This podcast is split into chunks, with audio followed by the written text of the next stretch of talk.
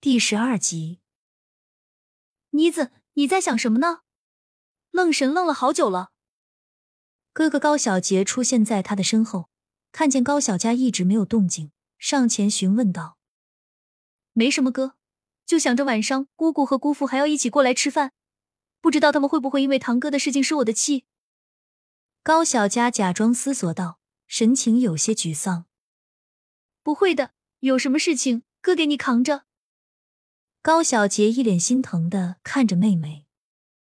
这会儿，门外传来了脚步声。扛什么啊？妮子又欺负你哥了？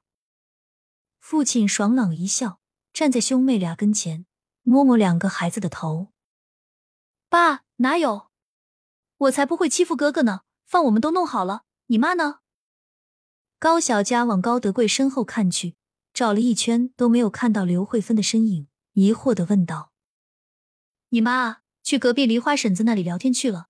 今天地里活少，我就让她多休息会儿。”高德贵回答道，端了盆水开始洗手。小杰，去你爷和你奶那屋看看，看他们回来没？回来的话，叫来一起吃饭。高德贵吩咐一声，高小杰转身进厨房帮高小佳一起端饭拿菜。另一头，高小杰去王爱霞和高祥龙的房间叫他们吃饭。两家人都是住在一个院子，走过去很近。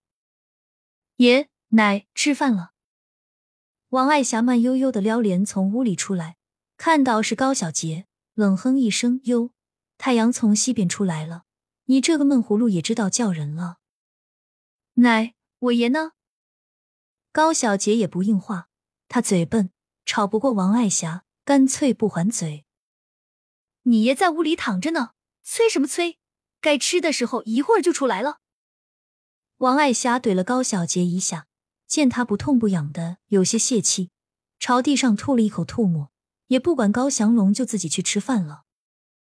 高小杰还在门口等着，轻声的唤了一下，等了好久才见高祥龙从屋里出来，脚步虚浮，脸色有些惨白，整个人晃晃悠悠的。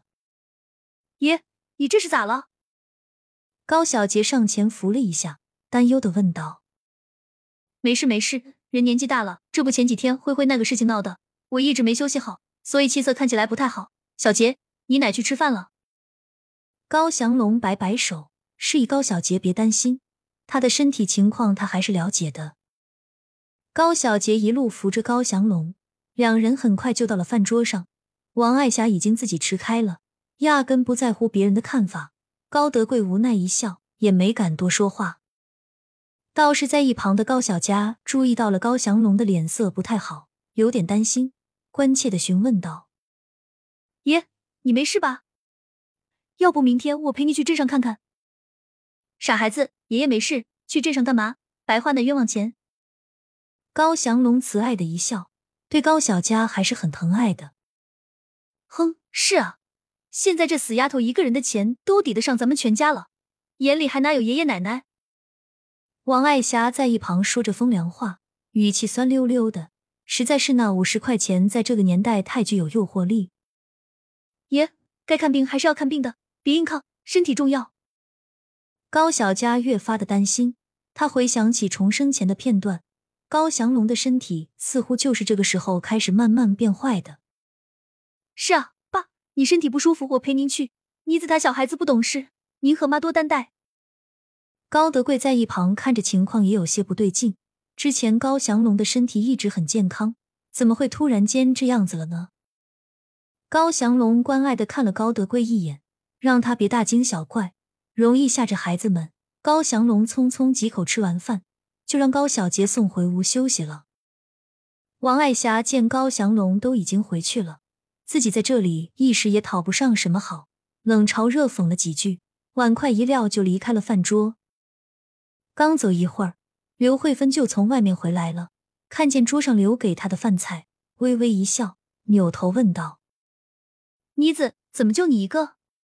其他人呢？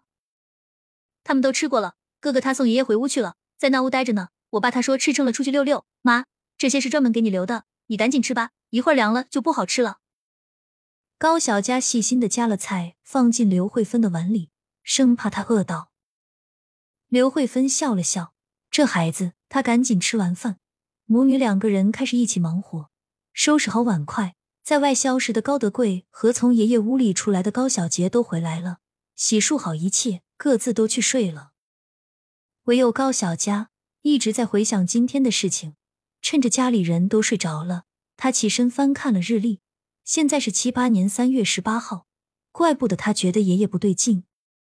一想到重生前爷爷高祥龙是在二十号就去世的，高小佳一晚上都辗转难眠，无法入睡。第二天一早，高小佳就醒了，趁着没人，他攥紧玉佩，直接去空间里取出回原生机果。看到萌萌还在睡觉，也没敢打扰，转身就出了空间。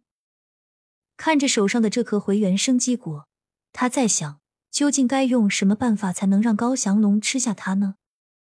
天色渐渐微亮，高家一家都醒了。门外传来刘慧芬做饭的声音，高小佳穿好衣服也起身去帮忙。高德贵父子俩才迷迷糊糊的起床洗漱，看到王爱霞和高祥龙都没过来，在一旁没事干的高小佳就去叫奶奶爷爷吃饭。刚到屋子门外，高小佳还没来得及敲门，就听见屋里传来吵架的声音：“你居然敢打我！”高祥龙，我告诉你，今天咱们这个事情没完！你偏袒那个小杂种，瞧把我姑娘怀有灰灰欺负成什么样了！现在又为了这些没有血缘关系的人打我，我不过了，不过了！只听见屋内传出来噼里啪啦的摔东西声，王爱霞猛然的开了门，看到高小佳的那一刻，愣了一下，重重把他一推，呸了一口：“都想看我笑话是不是？”你爸不是个东西，你也不是什么好货。王爱霞发泄一通后，也不等高小佳回话，就气冲冲的走了。看到王爱霞走了，高小佳起身拍拍土，赶紧准备起身去看看屋里的爷爷。推开门，直到走到屋内，他才看到爷爷高祥龙躺在床上一动不动，额头处还有着丝丝的血迹，人早已经昏迷过去。高小佳见到这情景。惊慌失措，先上前赶忙探了探高祥龙的呼吸，还好还好，爷爷还活着。忽然想起上一世爷爷去世的那段时间，为了房子的问题，天天和奶奶吵架。直到七八年三月二十号那一天，两个人发生了口角，爷爷出了事，身边竟然没人发现。等高德贵他们看到的时候，尸体都硬了。还好这一世他没有来晚。不知怎地。冥冥之中，高小佳感觉到有些事似乎和前世不一样了。环顾四周，他找了个平时高祥龙经常用的碗，再把回原生鸡果捣碎，一口一口的喂爷爷吃进去。还好他还懂得吞咽，他边喂边说：“爷，我是妮子，我来看你了，你一定要快点好起来。”高祥龙好像听懂了高小佳的话，紧闭的双眼微微动了下，看到这一现象。高小佳有点激动，继续试图去和爷爷说话，唤醒他的意识。爷，你醒了吗？我和爸妈还有哥哥都在等呢，你快点醒过来，别在梦里睡太久哦。